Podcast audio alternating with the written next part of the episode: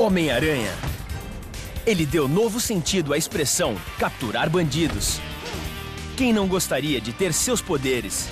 A força da aranha, a velocidade e a habilidade de desafiar a gravidade.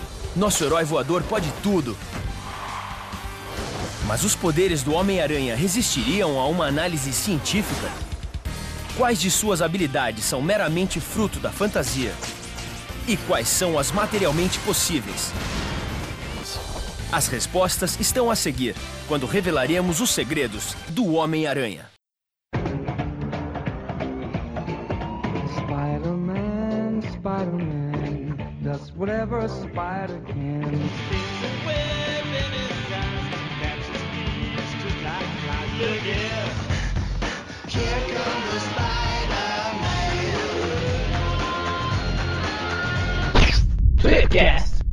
Estamos começando mais um Tweepcast e hoje estamos aqui com o Breno Dallas, o Homo Decreptus.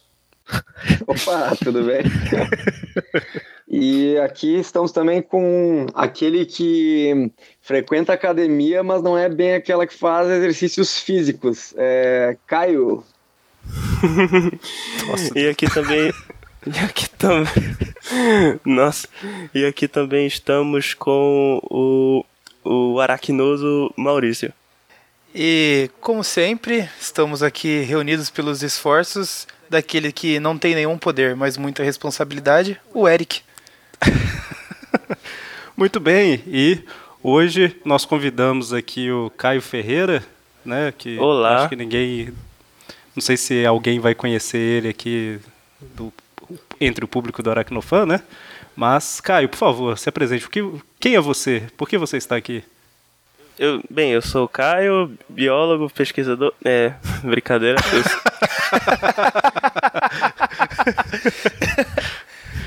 Tá, eu sou o Caio, sou, sou biólogo mesmo. É, atualmente mestrando aqui no Museu Paraense Milho Guild. Aliás, sou, sou daqui. nascido e criado em Belém do, Belém do Pará, formado em biologia pela Universidade Federal do Pará. E Muito tenho, bem. E e tenho 22 anos. Cara, muito Pô, bem. entrou novão Então, no mestrado, hein, começa. Caio? Pode crer. Que massa. Entrei primeiro. Então, com a apresentação do Caio aqui, eu acho que eu posso falar aqui que a gente vai falar um pouquinho mais sobre o Homem-Aranha, mas do lado científico, né, dessa vez. Então, o Caio se apresentou aí, ele é biólogo, né? Então, Uhum. eu acredito que vai ser o primeiro de muitos papos científicos que a gente vai ter aí ao, ao longo do- dos anos, né? Eu Enfim, espero. vamos lá. vamos lá. Aracnídeos. Todos os vários artrópodes da classe dos aracnídeos, disseminada por todo o mundo e que inclui os escorpiões, alguns ácaros, carrapatos e aranhas, com quatro pares de patas articuladas, corpo com dois segmentos e mandíbulas de quelíceras. Cuidado com a porta quando sair correndo, ah?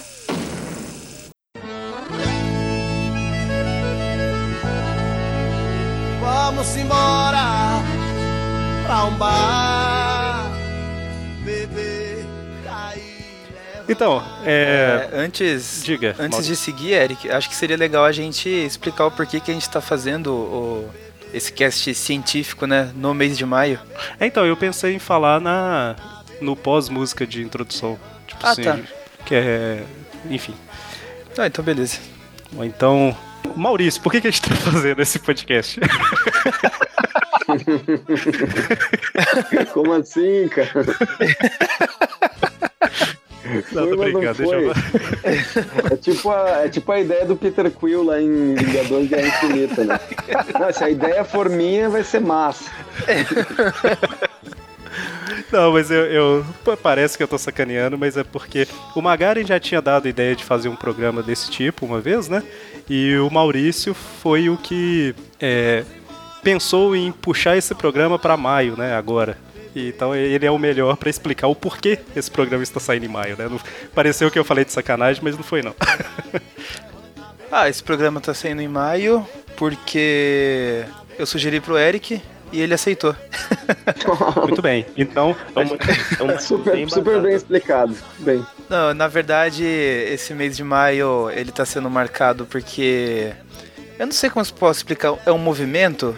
Enfim, não sei se todos que estão escutando conhecem, mas esse mês tem o, o, o evento que a galera chama de Pinch of Science, que basicamente é fazer a divulgação científica é, de modo acessível para o público geral, para a galera se interessar mesmo por ciência. Essa ideia começou com, com professores mesmo, assim, indo em bares e pubs, assim, um lugar que o público frequenta mesmo, para fazer um bate-papo lá é, no bar. E isso foi se estendendo assim na internet até assim que podcasts abraçaram a ideia e, e às vezes eles fazem episódios especiais aproveitando o tema do Pinch of Science. Alguns podcasts é, que são exclusivamente científicos também sempre chamam a atenção para o Pinch of Science. É mais voltado assim para essa divulgação científica mesmo. E aproveitando essa ideia, eu pensei em a gente trazer isso aqui para o Aracnofã também e discutir como seriam os poderes do Homem-Aranha do ponto de vista científico. Bem bacana. E inclusive esse, esse, é, é, esse movimento, assim, né, uh, Pinch of Science, ele é interessante porque ele busca justamente criar uma outra parcela de divulgação científica, né? Porque a ciência ela depende bastante de divulgação científica através de revistas e apostilas, né, de ciência. Só que isso basicamente não basta, né? Tipo revistas mais uh, populares, assim, civis, assim, como super interessante, ou até de um lado mais, onde artigos realmente são publicados como Scientific American, que acho que é o, de, de, repente acho que é a única no Brasil que, que publica, além de outras que tem um cunho mais acadêmico, né, como a revista da FAPESP, por exemplo, que também publica. Perdão, tem algumas outras sim que publicam é, um pouco mais para o público leigo, só que não são tão conhecidas, como a, a Ciências Hoje, e também a versão que é para as crianças, que é Ciências Hoje para as Crianças, que não só para o público leigo, como é voltado para o público infantil.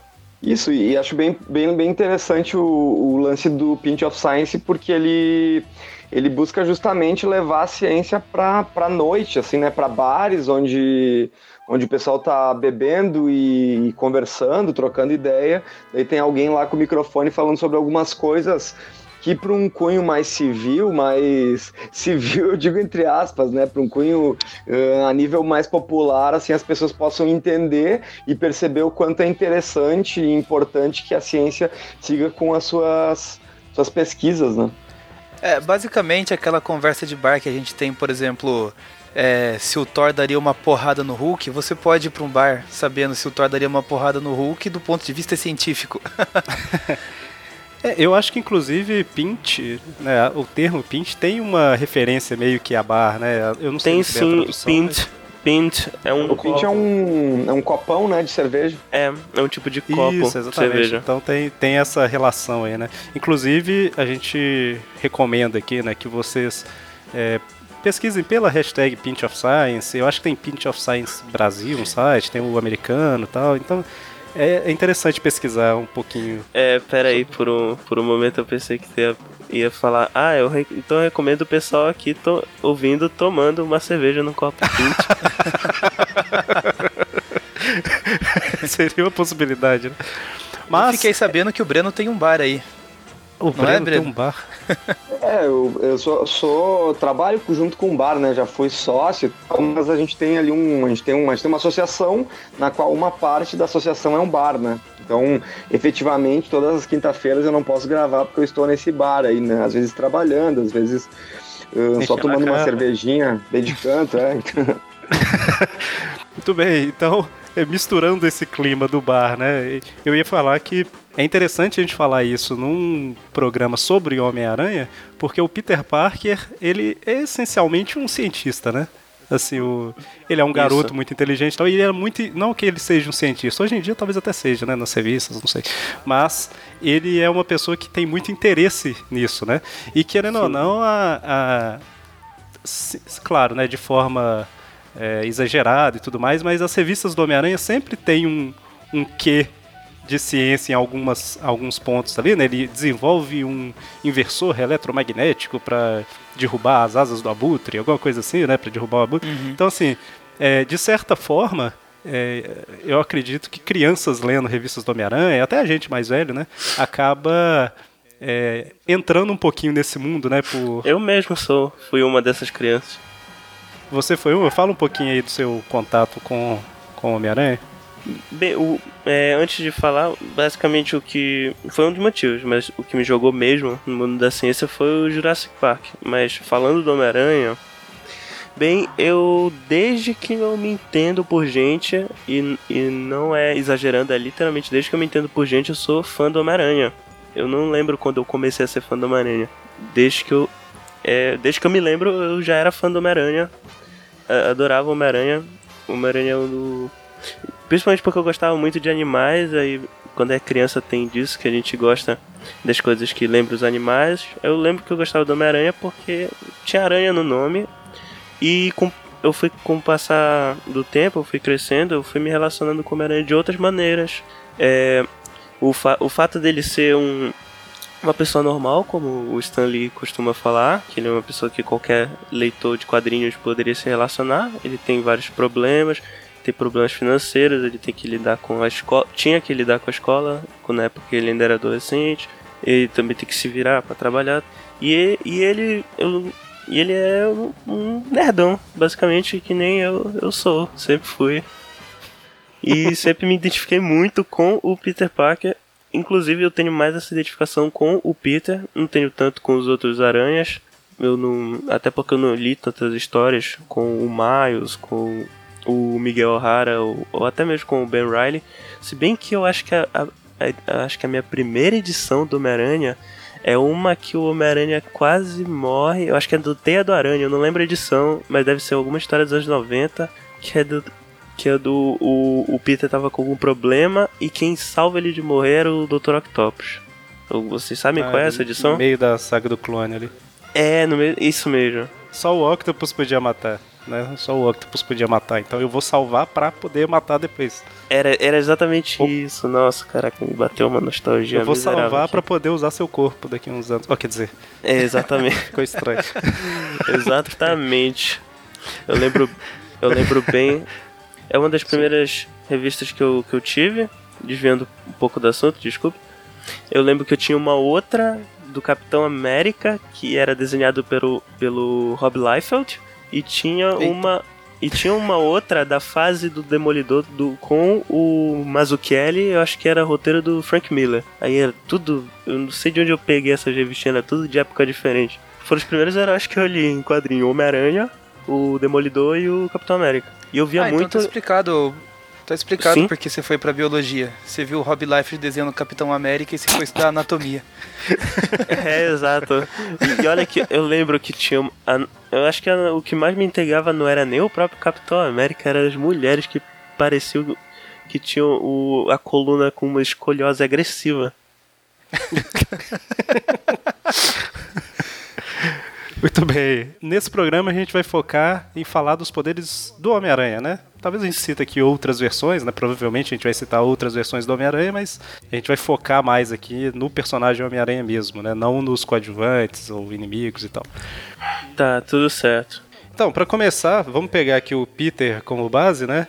E uma das, um dos principais poderes que a gente vê são os é, algumas características ampliadas que ele tem, né? Depois da picada do ara- da aranha, né? Radioativa. Isso. A primeira, Acho- que eu acho que é uma das que varia muito de roteirista para roteirista e tudo mais, mas é o a força ampliada que ele tem, né? Ele é muito mais Isso. forte que um humano normal. Né? Isso, É. isso. A princípio, o, segundo o Stan Lee, ele erguia até. Ele conseguia aguentar até umas 10 toneladas, mas assim, mais pra frente, o, o roteirista aleatório lá quis que ele erguesse 40 toneladas. Pois, pois é, então. O que acontece com as aranhas é que. Bem, as aranhas têm sim, é, podemos dizer, uma força ampliada que elas conseguem. é, elas conseguem carregar um peso muito maior do que elas. Por exemplo, tem algumas aranhas de, que fazem teia que conseguem levantar algumas presas muito mais pesadas que elas, levantando pela teia. Não necessariamente levantando a presa com as patas, mas sim puxando a teia com a presa. Conseguem subjugar presas que são mais fortes para teia. E tem um. um É, de certa um grupo forma, ela tem que ser forte para conseguir puxar a teia com, o- com Exato, exatamente. dentro, né? E tem algumas espécies de aranha que em inglês não tem um nome em- É, não tem um nome para esse grupo de aranha em português, pelo menos eu não achei. Mas em inglês eles chamam de Trapdoor Spider, que são umas aranhas que elas não caçam com teia, elas caçam com um, umas armadilhas que. que é, imagine uma, uma lata de lixo com uma tampa, aquelas que a gente pisa e abre a tampa. É mais ou menos isso a armadilha dessas aranhas. Elas Ah, ficam eu acho dentro. que é. Acho que é aranha alçapão que eles chamam aqui no Brasil, né? Um negócio assim. Isso, isso, isso. Acho que é aranha sapão, sim. É, imagine que, sim, ela fica escondida dentro do, de- dentro desse, dentro de um buraco com um alçapão que seria a tampa em cima. Aí ela- elas capturam as presas que chegam perto do alçapão. Mas já foi, já foi atestado em alguns estudos que ela consegue resistir.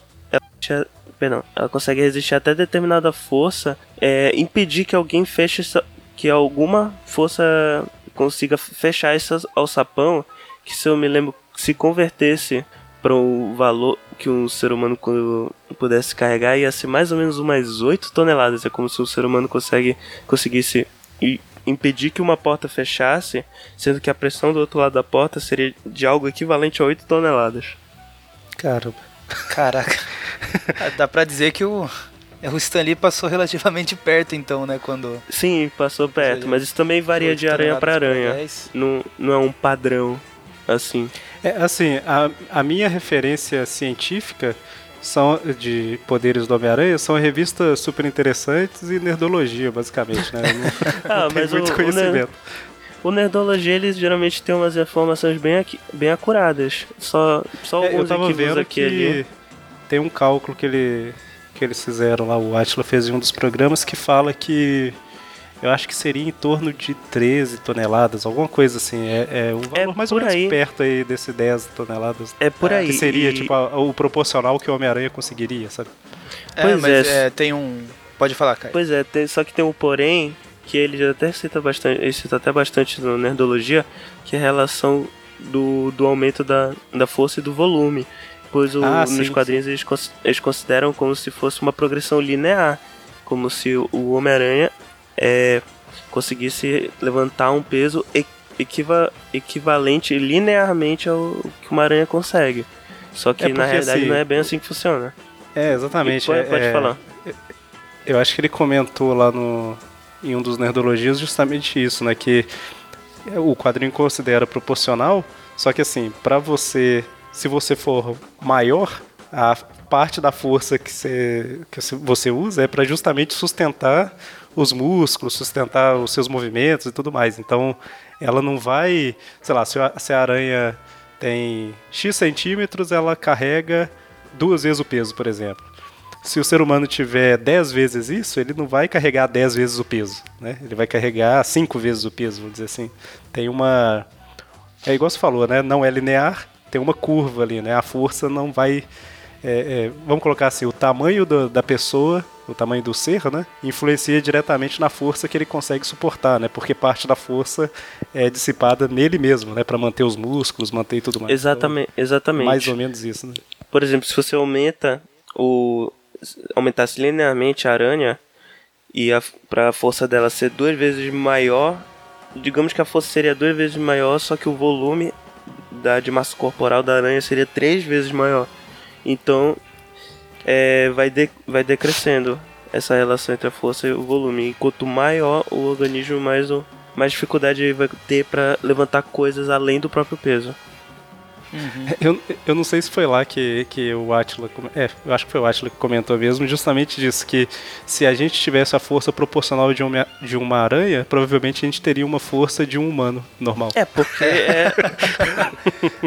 não, provavelmente não, nós teríamos, porque na verdade é o que acontece. Porque É, tem essa exatamente, relação. Acontece com as formigas, acontece com os besouros, o- com, com o elefante, por exemplo. O elefante ele não consegue levantar nem metade do próprio peso dele. Ele sustenta o peso dele, mas não consegue levantar mais do que a metade do peso dele. É interessante isso, né? Porque a gente pensa num animal assim, que nem elefante, rinoceronte. Eles parecem ser assim, o símbolo supremo de força no mundo animal, pelo menos, né? Mas parece que, me corrija se eu tô falando besteira, é, quanto maior o animal, proporcionalmente mais fraco ele fica, né? Pelo que eu entendi. É, é basicamente isso. É E- interessante mas um- esse tipo de, de, de coisa. Agora uma outra fonte que eu vi que tenta tenta resolver esse problema da transposição do, da força e do volume, é, isso serve não só para força ampliada como para outras características de, que envolvem os músculos, como agilidade e velocidade, que seria a é o fato da, da força ser proporcional, força ser duas vezes e o volume ser três vezes maior. Isso serve também para velocidade e para agilidade, o que vai explicar por que, que é, o ser humano geralmente não é tão mais ágil, tão mais veloz que, o, que uma aranha. As aranhas são realmente bem ágeis e bem velozes. Só que o que eu vi é que numa outra fonte é que a muta provavelmente a mutação que teria causado os poderes, poder, a mutação teórica que poderia ter causado o surgimento dos poderes no, no Homem-Aranha, eles poderiam afetar a produção de actina e miosina nos músculos, que permitiria que são as proteínas que fazem os músculos se contraírem, aí assim teoricamente aumentando a capacidade de força e talvez não indo muito de encontro com, com essa relação de força e volume. Mas mesmo assim é uma suposição de que ele teria que produzir. O É, seria uma alteração nos músculos, né? Ali pra- no- nos músculos, não no tamanho do corpo nem do tamanho dos músculos, e sim nas fibras musculares. Ah, sim, sim. Eu tô pensando aqui do o povo reclamando que o Homem-Aranha segurou o soco do Soldado Invernal no filme. 10 toneladas. Não, não, aquilo ali é personagem. perfeitamente plausível. Pô, Dentro, dentro do 10 contexto de filme de herói, aquilo é 10 toneladas quando perfeitamente plausível. né? Depois teve gente que superou. Como é que é, cara? Então, Soldado Invernal. E eu não. Mas não. Não, não dá 10 toneladas aquele soco lá, não. O Homem-Aranha É, foi eu acho No filme. o- Partindo pro filme, o Homem-Aranha segura o soco brincando. É, ele ainda faz uma zoeira, né? Ele faz uma zoeira, Caramba, ele- Que legal, você tem um braço de metal. Eu acho que o peso médio, o peso médio de um carro popular, eu acho que é de uma tonelada. Então, só para o pessoal entender, é tipo o Homem-Aranha com os dois braços para cima carregando 10 carros empilhados um em cima do outro. É, mais ou menos isso peso. mesmo. e pra falar dos poderes e tal, a gente. É, obviamente a gente vai ter que fazer algumas suspensões de descrença aqui, porque, como já dá pra perceber, boa parte dos poderes vai, vai precisar de algumas. Ou não vão. ou não, não teriam como ocorrer naturalmente, ou teriam que ter alterações muito drásticas no corpo do Homem-Aranha pra acontecer de verdade. Aí, então pode. Bora continuar os outros poderes. É, a gente já viu então que aqui a, a força ampliada meio que caiu por terra, né? E, é, teoricamente ele teria Sim, a força de um humano normal, talvez um pouquinho mais. É, mas só, só se tivesse uma alteração na, na produção de actina e miosina, e mesmo assim não sei se seria capaz de carregar 8 toneladas, mas, mas mesmo assim, não é tão plausível, mas não. De, mas já do- caiu por terra. É, mas dentro de do agilidade e velocidade, você já deu essa opção aí da- das fibras do- dos músculos, né? Poderia ser E possível a mesma sem relação. causar uma, uma alteração física tão, tão drástica. Sim, e a mesma relação também. E já no caso da agilidade, vai entrar um outro fator que eu gostaria de citar quando forem falar de equilíbrio também. Que pode falar agora É, já, então? já pode citar É, agora, vamos- é o próximo É assunto porque aqui. É meio verdade. que tá tudo, tudo relacionado aí, né? Essa É, agilidade, algumas coisas são bem relacionadas. Né? Tá. Sim. Aí é que são as aranhas, elas têm alguns mecanorreceptores no interno, tanto externos que em formas de fios quanto internos, que são os próprios receptores, que são que eles servem basicamente para fazem com que as aranhas tenham uma uma uma, uma plena noção corpórea de quanto o, uma pata dela se, se move, para onde ela está indo e como ela se dobra. Então, considerando que o Homem-Aranha pudesse ter esses próprios receptores nas articulações do corpo, ele teria uma consciência corporal maior do que dos humanos normais. Então, talvez isso implicasse numa agilidade e no equilíbrio maior, pois ele naturalmente. Porque agilidade e equilíbrio, é, assim, a nível de um ginasta, um ser humano normal consegue obter. Só que, como o Homem-Aranha teria esses próprios receptores nas articulações, ele teria uma consciência corporal muito maior do que um, um, um ginasta normal. Então, para ele seria muito mais fácil e intuitivo se equilibrar e, se, e fazer aquelas piruetas e, e, desviar das coisas, pois ele teria uma consciência corporal muito avançada comparada com a nossa de um ser humano normal sem treinamento em, em ginástica ou pilates ou yoga. Basicamente, você é, está querendo dizer então que ele teria movimentos assim mais precisos? É, como Isso, seria- isso. Como que funciona essa, essa consciência corporal? É tipo você ter é, plena noção do, do tamanho do seu corpo, o que ele pode fazer, até onde ele vai, o espaço É, que são- ele ocupa, todas essas coisas assim? É, o quanto. É basicamente o quanto se move, ou pode, pode, pode, evitar para detectar lesões, o, a quantidade de pressão que exerce nas juntas no, entre, o, entre os membros da, da aranha. Explicando de uma maneira mais leiga, é mais ou menos como se fosse uma consciência corporal da aranha, ela sabendo. Ela tem uma maior independência entre, o- entre os membros também por conta disso. O que o que poderia implicar também que além de, de bastante ágil, o, o Homem-Aranha poderia ser um excelente músico, principalmente baterista, ia conseguir fazer polirritmos com, a- com as pernas. É- é- o que você tá falando é mais ou menos como se ele tivesse. A gente tem um cérebro que comanda tudo no corpo, né? É como se ele tivesse. Eu sei que não é isso, mas como se fossem mini cérebros específicos para o movimento de cada membro do corpo, vamos dizer assim. Né? Tipo, não é, não é mini cérebros, é é uma, um, um controle individual, independente desse. A gente sempre Isso. processa tudo com a cabeça, né? Eu vou levar a mão ali, eu- minha mão encostou, então chegou lá. Ele tem uma consciência maior disso, né? Seria isso. É, exato, é mais ou menos isso, um controle individual para cada membro. É basicamente isso mesmo. Entendi. Um- um- É bem bacana. Em alguns casos de também não ah, isso alguns insetos também têm próprios receptores aliás aranhas só lembrando aranhas não são insetos inclusive são eu que a maioria do, do- dos personagens no universo da aranha falam inclusive o Thanos cometeu falou isso no, spoiler aliás do Guerra Infinita o Thanos chama o Homem-Aranha de inseto e tá Mas completamente isso é uma errado piada recorrente. Isso era É, uma piada eu- recorrente quando eu comecei a ler, que era ele falando inseto não, aracnídeo. É, É verdade ali. Mas todo. É, é todo mundo. Mas tem alguns desenhos, inclusive, que ele- eles desenham aquelas aranhas com seis patas e não com oito. Ou às vezes a aranha parece mais um carrapato ou um opilhão do que uma aranha no uniforme. Mas, mas Carrapato enfim. ainda teria oito, né? Mas tem uns que.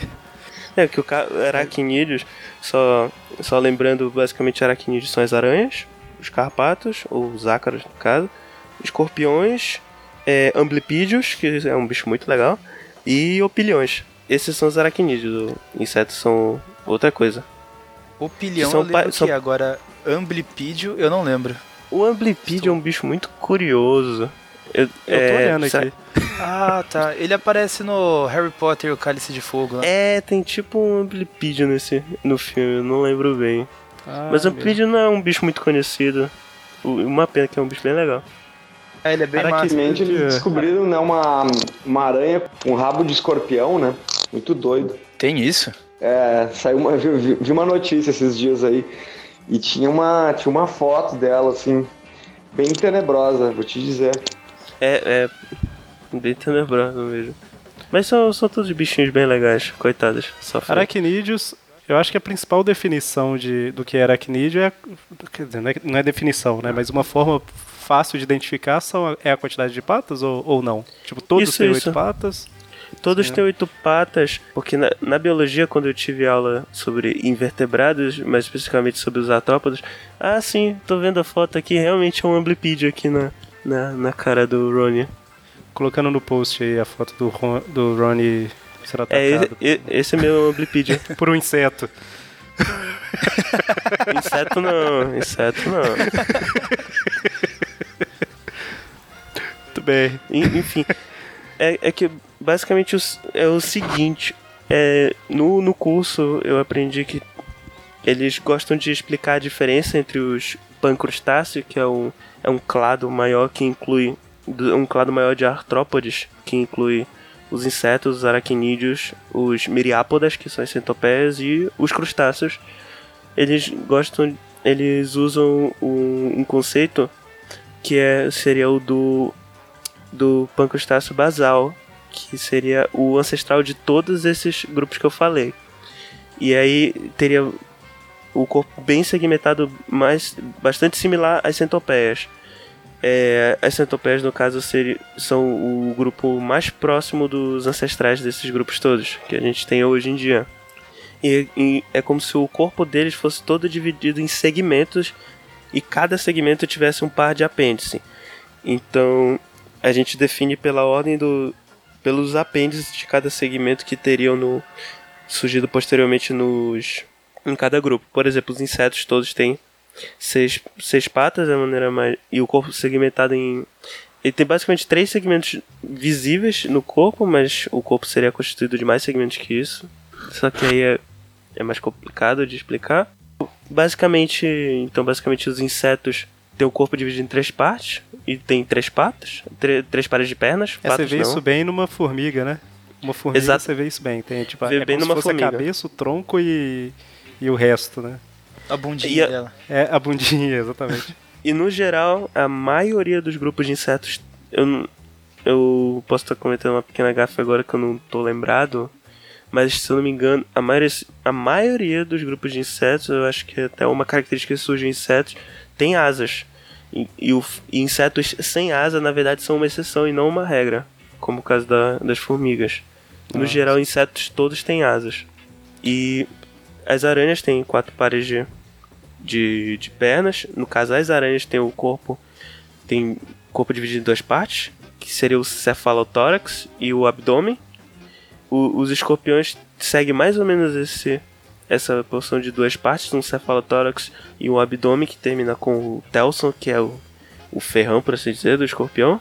E isso segue nos aracnídeos também, e os miriápodes, que são centopeias, têm o corpo todo segmentado com várias pernas. É basicamente isso. E lembre-se que centopeias também não são insetos. Muito bem. Eu acabei de aprender isso, então. Normal, todo mundo esquece.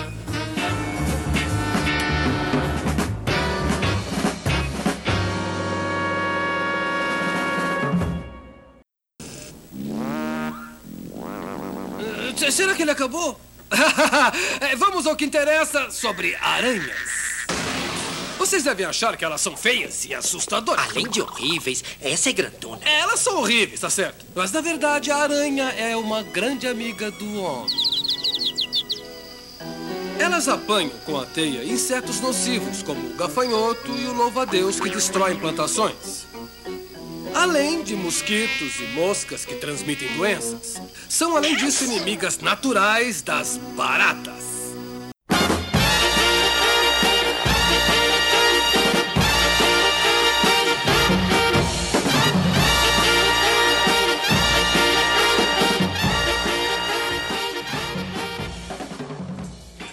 Dessas de velocidade, agilidade, equilíbrio e tal, tem al- alguma coisa na natureza assim relacionada à aranha que você quer citar? Alguma. é, fazendo uma relação com o aumento do tamanho e a queda da força, as- justamente as aranhas mais velozes costumam ser as menores aranhas. No geral, a aranha não é um bicho muito grande, mas as aranhas maiores, tipo as tarântulas, elas são mais lentas do que as aranhas menores. Só pra mostrar como é que É que é justamente o que a gente estava falando, né? Do, do, da É, exatamente. relação do tamanho. Exatamente. Eu acho legal aquelas aquelas aranhas popularmente chamadas de papa-mosca, né? Que elas são bem pequenininhas, assim, miudinhas, compactas. Isso. E, cara, elas se movem com uma velocidade, assim, incrível. Parece que você pisca o olho já tá em outro, em outro canto, assim. Você não vê... Você não vê ela se mexendo, assim, virando, essas coisas. Ela vai lá, tum, É verdade. tô aqui. São as aranhas saltadoras também, que chamam. Eu vou falar um pouco mais delas depois, relacionado com alguns outros poderes, mais pra frente. Tá certo. Muito bem. É, eu acho que a gente pode pular para um dos principais poderes do Homem-Aranha aí, que é a aderência a superfícies, né? Ele Isso, consegue isso. escalar paredes. Uhum. Vários animais conseguem fazer isso, né? As aranhas são um deles, mas a gente tem formiga, tem, sei lá, lagartixa, tem um monte de, de bicho, né? Que consegue Isso. escalar. Cada um de uma forma meio que diferente, né? E, É. e até, até em edições muito primárias lá do Aranha, tinha sido feita uma explicação. Eu lembro, tipo, nas, nas primeiras edições tem uma explicação, não sei se é pseudocientífica, mas tipo, eles fa- eh, ela fala assim, bah, mas como o Homem-Aranha consegue ah, subir nas paredes, né? Daí tem, uma, tem um quadrinho ali explicando que é por eletricidade estática e tal, né? Tipo, Se, não sei se é uma, um migué, assim, pro leitor que não entende muito, entender, eh, não vai entender, então tudo bem, né? Que às vezes tem esse tipo de explicação nas histórias, né? Eles falam qualquer coisa, e daí como é uma coisa mais complexa, tu não entende mesmo, só deixa passar, né? E, e segue Aham. adiante a leitura, né? Então eles fizeram essa tentativa de tentar explicar cientificamente, entre aspas, assim, né? Como é que acontecia isso, né? Sim, sim. Eu lembro que no- nos quadrinhos eu vi isso, assim, mas o que foi popularizado com o filme do Tobey Maguire foram aqueles pelinhos, né? Que tem aquela cena que foca naqueles pelinhos crescendo nos dedos dele lá e logo em seguida ele escala a parede. Só, só antes da gente. Eu quero comentar um negócio disso aí também, mas antes da gente seguir, é, uma coisa que eles faziam muito no início dos quadrinhos era mostrar ele, quando ele tava sem uniforme, ele tirando o sapato para poder grudar na parede, né? Eles Sim, tinham sim. esse cuidado de.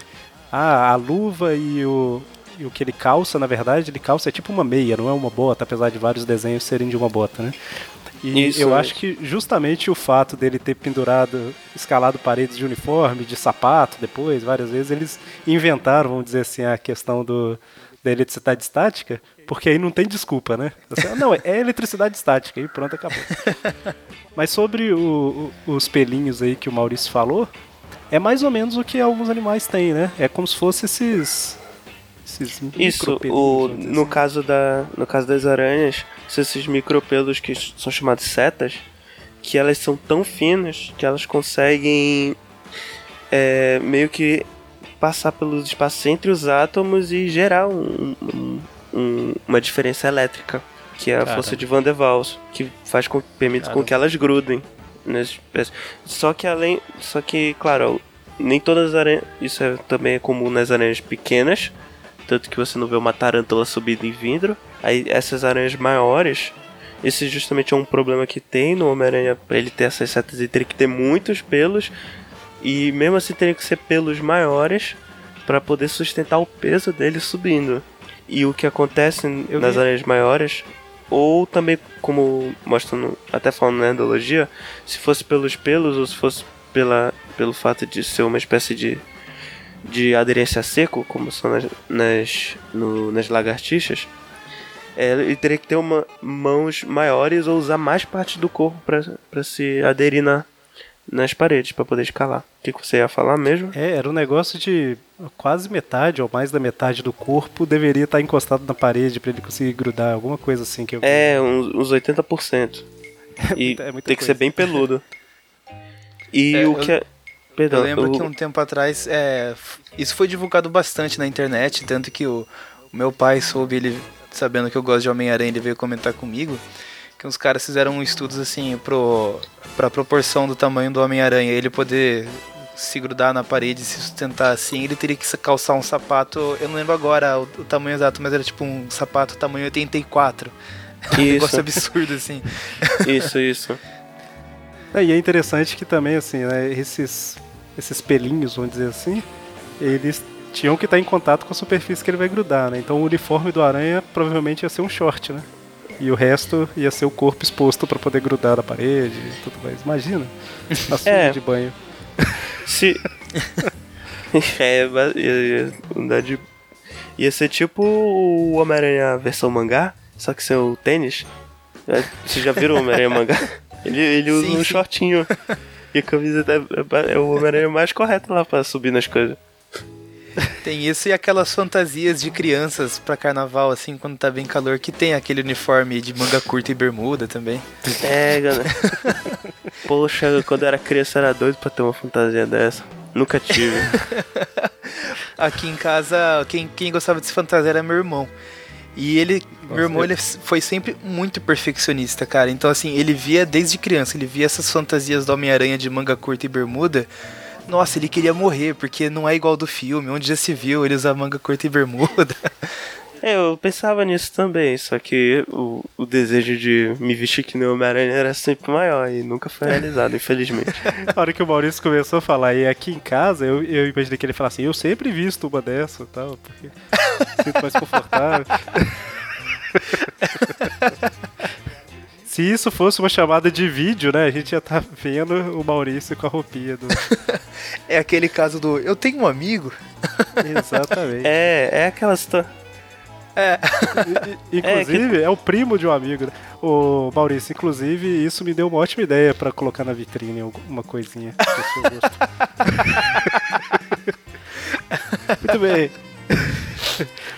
É, eu- o que eu vi falando lá sobre esse- todos esses problemas, vamos dizer assim, né, da, dele escalar as paredes e tudo mais, que não seria do jeito que é, né, não, não teria outra forma, a menos que fosse eletricidade estática, né, sei lá, é que da mesma forma que ele criou as teias, né, seria mais fácil o Peter inventar um dispositivo que conseguisse escalar as paredes, né, do que ele ter os poderes da forma que é dos quadrinhos.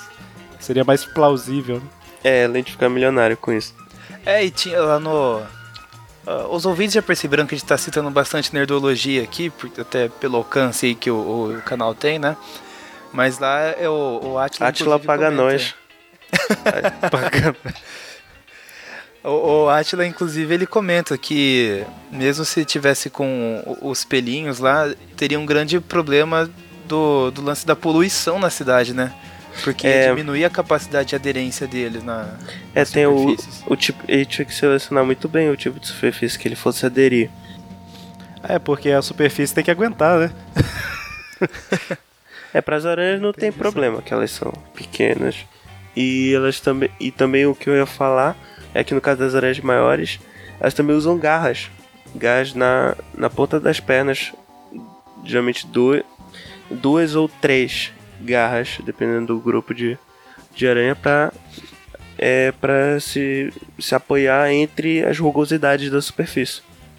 É o Miguel O'Hara, né? O Homem-Aranha Isso, ele- 2099. Ele, tem, garras. essa- essas garrinhas no- nos dedos. É, são, são retratas, não são? Né, Que eu não lembro. São retráteis. São, É. são- são. Bem, aranha não tem garra retrata, isso aí já pode ser considerado um, um erro, ia ter que ficar exposto o tempo todo. É, e o, o- uma coisa assim, supondo que ele tivesse isso só nas mãos, né? O Kane, ele tinha um poder que ele usava a... Os poderes do Kane eram mais malucos do que os do Homem-Aranha, né? Era como se Isso. fossem os poderes do Homem-Aranha aumentados de uma forma sem lógica nenhuma, né? É, a- é a marca legais. do Kane, né? É, a marca do Kane era, era ele usando isso, né? Mas eu acho que o, o- era, era o poder de aderência além do, né, do normal. Mas eu não sei se o próprio Octopus fez isso como Homem-Aranha Superior ou se foi Homem-Aranha em alguma história. Mas eu vi alguma história que o, o personagem usava esse poder de aderência. Eu tô gesticulando pro ar aqui, não sei porquê. Mas ele usava Eu faço esse isso também, eu te entendo. Eu faço isso também, eu te entendo. pra, sei lá, ele encostava no inimigo e puxava, sabe? Então a- um pedaço da pele vinha junto, né? Tipo, era uma forma de atacar o inimigo. É interessante se parar pra pensar, porque vamos supor que ele não conseguisse escalar paredes, mas ele conseguiria fazer isso, né? Se ele tivesse essas setas, né? Só na, na mão, por exemplo. Eu acho que se ele consegue. Se ele. Se ele conseguir fazer isso, talvez ele consiga escalar uma parede ou outra. e, e não sei porque que só vem pele e não vê outras coisas, tipo músculo e outras coisas. Enfim, um grotesco. É, inclusive, o talvez ele tenha essas setas na maior parte do corpo, porque ele já usou em algumas histórias o, o poder de aderência pra grudar a máscara no rosto, pra não ter a re- identidade revelada. Então, É, eu, eu lembro de ter visto algo assim também. É verdade, eu lembro. Mas isso aí é. roteiro. Como, como o nosso amigo Mônio diz, isso, meus amigos, é conveniência de roteiro. Pô, Se eu pudesse escolher um superpoder pra mim, ia ser a força do roteiro. é, assim como a, o poder do erro de continuidade. Tá com uma ferida aberta e no outro quadrinho tá fechado também. Mas o, o poder da conveniência de roteiro só funciona se você for um, um personagem popular. Querido. Se você Exato. eles Homem-Aranha e Batman, te joga de né? escanteio depois. Homem-Aranha, Homem-Aranha e Batman, Batman e Wolverine. Wolverine. Por falar em Superman nem Wolverine, tanto. O Wolverine tem um poder, né, que é o fator de cura, que eu não gosto de usar o mesmo nome para o poder que o Homem-Aranha tem, mas ele tem uma cura acelerada, né? Ele tem, um- na verdade, eles falam que o Homem-Aranha tem um metabolismo é, mais rápido do que um ser humano normal, né? É mais ou menos isso, assim. É, Então ele consegue se recuperar mais rápido de ferimentos, né? É mais ou menos isso. é, comparativamente por exemplo, as aranhas elas têm um metabolismo bem acelerado, inclusive tem uma diferença de metabolismo para aranhas pequenas e aranhas grandes. Por exemplo, é, mas isso é comum, o metabolismo, no caso, eu vou falar de, de batimentos cardíacos, taxa de batimentos por minuto.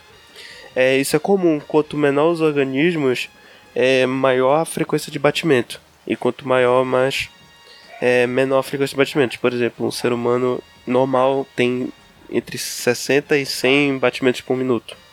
Aí uma uma, uma aranha, tipo, uma, perdão aqui, o cachorro entrou aqui no quarto. Pronto, saiu. Uma uma aranha teria uma tarântula teria 30, 40 Ele batimentos nunca por deixa você falar, não. Você tá uma ele. Au, au, au, au, au. É que, eu, é que eu tenho é que eu tenho duas aqui, uma filhote, elas ficam brincando toda hora. Achei que ela tava contando os batimentos cardíacos. É, pode ser também.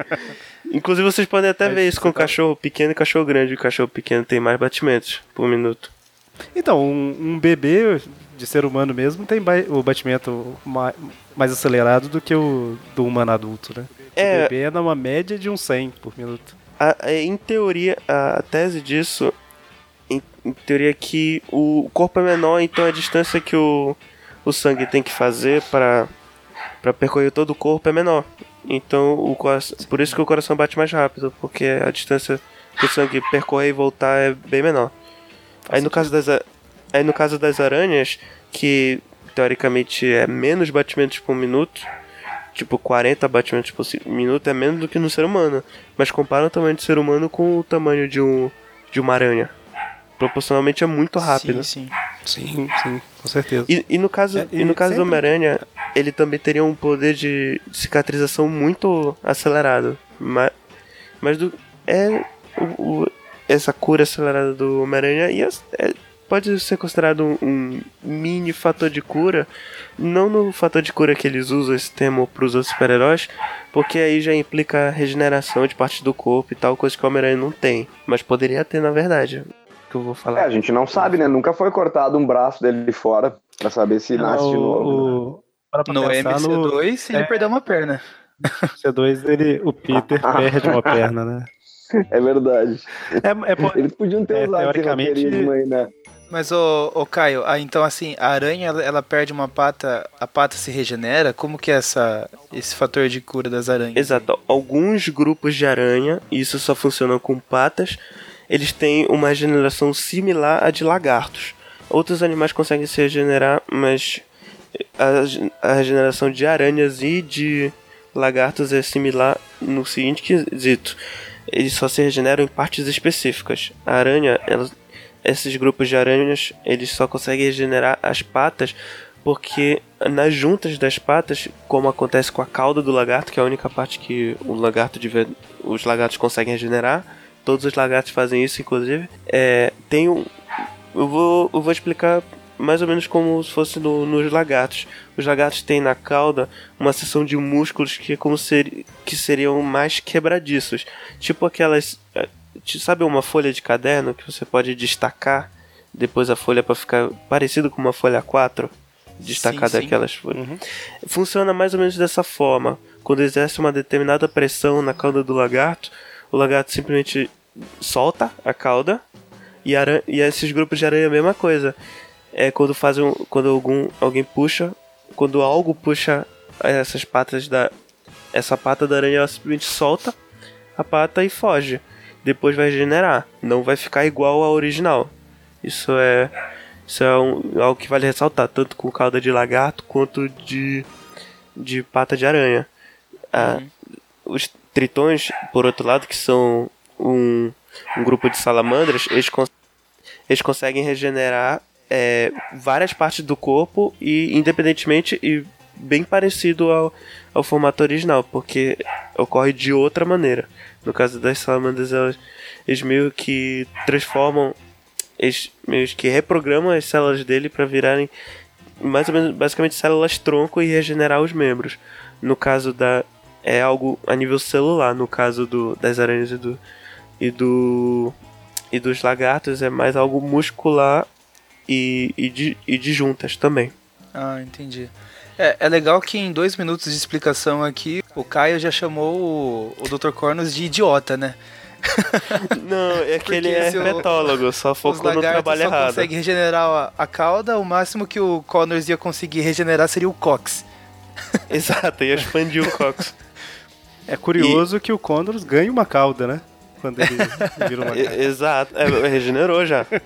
Já regenerou a cauda. Inclusive a cauda dele era maior. Só que aí já É, não o, tinha. o corpo do ser humano não tem o, o, o prolong... a cauda é o prolongamento da coluna ali, né? É, exato. Tem os resquícios evolutivos. Tem, né? tem alguns Regenerou. humanos que. Tem alguns humanos que nascem com mutações e nascem com uma caudinha. Mas geralmente é removida quando, quando nasce. Eles removem. Tem um filme, eu acho que é O Amor é Cego, que o cara tem um. Sim, sim. Eu tava esperando que. Exato. Eu tava, eu tava esperando alguém citar esse filme, senão eu ia citar. Cara, Então- citamos O Amor é Cego. Muito bem. Então, em resumo, a gente pode considerar assim, que sendo que o Peter herdou todos os poderes convenientes das aranhas, ele Exato. teria um fator de cura. É. Não a É, nível um- Wolverine ou Deadpool, mas regen- é, regenerando membros perdidos e ainda ia ficar com uma perna menor que a outra. Ou um Entendi. braço menor que o outro. Ah, mas é só um fator de cu- é, é fator de cura, é só o que eu precisava saber, então é isso. Chupa omelete. Sempre que alguém fala que ah, o personagem tal tem um metabolismo acelerado, não sei lá o que, tal, tal, tal, eu fico pensando que Dragon Ball, Naruto, essas coisas são os únicos que, que pensam no lado do alimento disso aí, né? Porque se o me- Exato. metabolismo é acelerado, a pessoa tem que se alimentar mais, né? O tio Goku, o sim. maior exemplo disso. Goku come. É, pois é, o, o Goku, o Luffy do, do One Piece. Eu falei Naruto aqui, mas eu acho que nem é. Não, tanto tempo que eu Não, na, Naruto, Naruto acho que não, não chega a ser absurdo igual o Goku. Isso, ele só é guloso, né? Eu acho que é só isso. É. Mas tem um Mas o- personagem lá que é o, que é o Choji que ele transforma gordura acumulada em chakra também. Aí pode Caramba, ser o. É. Estranho que o rei do crime não faz isso, né? Então, Ele só armazena a gordura. Rei do Ele não crime é- transforma em nada do- É que o rei do crime não tem gordura, né? É músculo, né? Só Nossa, músculo. É, ou então, Ele ele pode ser que ele come bastante e transforma a gordura em músculo, né? Pode ser isso. Nossa, o rei do. Ele devia almoçar. Todas as alimentações. Todas as refeições dele ia ter que ter whey, ovo, leite, sei lá o que. Pra ficar gigante e disforme. Eu- nossa, eu sempre tive. Desde pequeno eu sempre tinha um nervoso com, com o Wilson Fisk, que eu achava ele muito bizarro. Que ele é muito. Ele é grande, é um. é- é- não sei, eu até fico nervoso falando, é muito esquisito. Muito bem, muito bem. Eu prefiro o Rei do Crime do. do. o Vincent D'Onofrio lá da série do Mãe do da Netflix. Ah, Como é sim, que ele sim. fala, ô Maurício? Ah, aquele que é apaixonado pela Vanessa.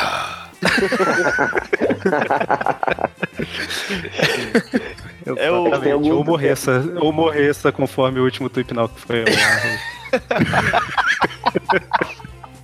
eu eu, eu confundi um pouquinho quando eu falei que a Vanessa morreu. Aí eu chamei ela de morreça no, no programa.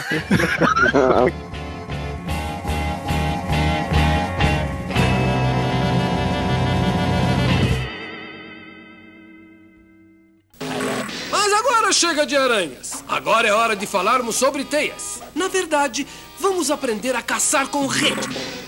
Uh, temos aqui essa rede de último tipo, que é uma beleza. É o tricô de uma aranha que trabalhou muito. Que teia emaranhada ela teceu. Lester, você fez uma citação de Walter Scott. Impressionante. É mesmo? Eu li na parede do banheiro dos homens.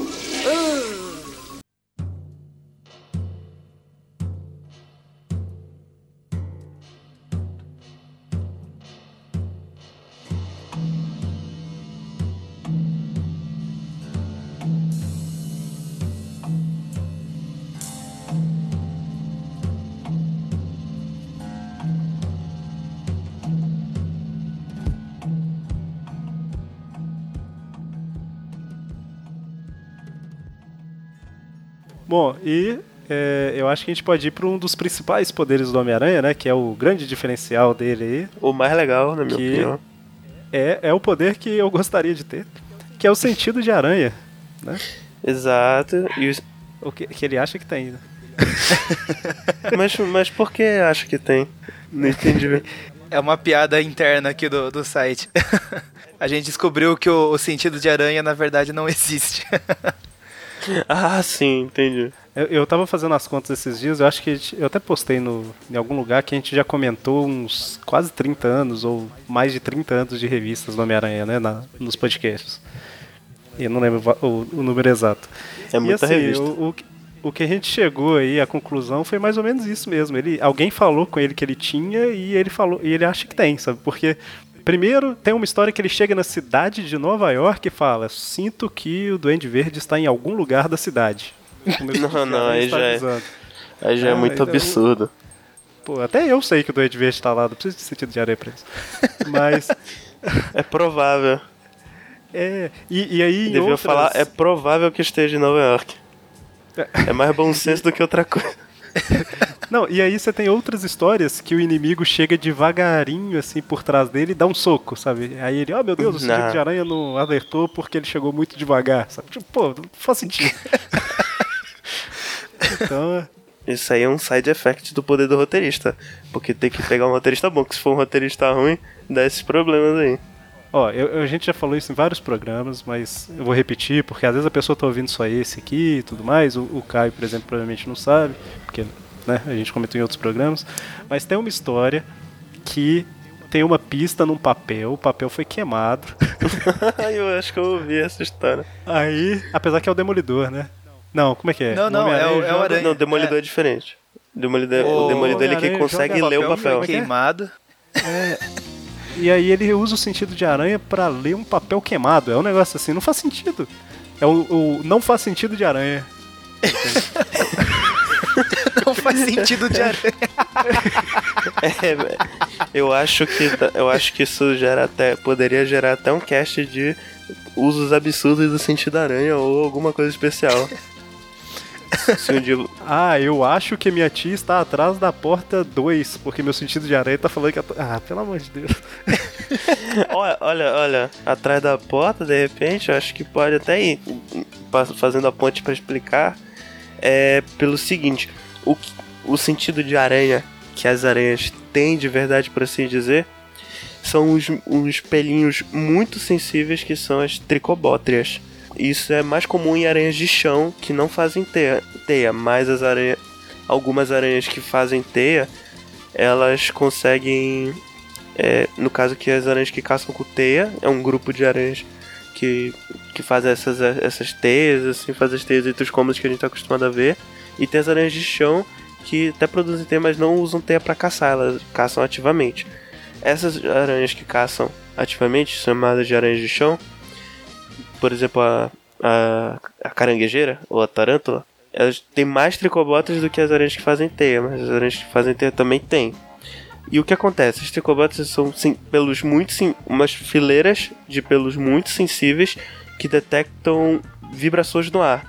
Então, é, digamos que uma aranha de chão, ela consegue sentir uma mosca batendo as asas a mais ou menos 30 centímetros de, distan de distância dela, sabe? E, por, e pela vibração das asas que elas causam no ar, ela consegue saber mais ou menos exatamente onde está essa mosca e ela pode inclusive pular sem ver a mosca, ela pode pular em direção à mosca e pegar a mosca no ar, só sentindo as vibrações. Então o então Isso o é muito sentido louco, cara. O sentido de aranha do Homem-Aranha poderia funcionar assim: ele sente as vibrações no ar dentro de um determinado raio ao redor dele. Por isso que, teoricamente, muitos roteiristas esquecem isso, mas não tem como pegar o Homem-Aranha desprevenido. Só se for algo muito rápido mesmo e muito longe. Tipo, provavelmente um, um tiro de, de sniper, por exemplo, poderia pegar o Homem-Aranha. Já que é muito rápido e de muito longe. Agora, Agora, tá de longe, ele tá, tá um deslocamento ali super.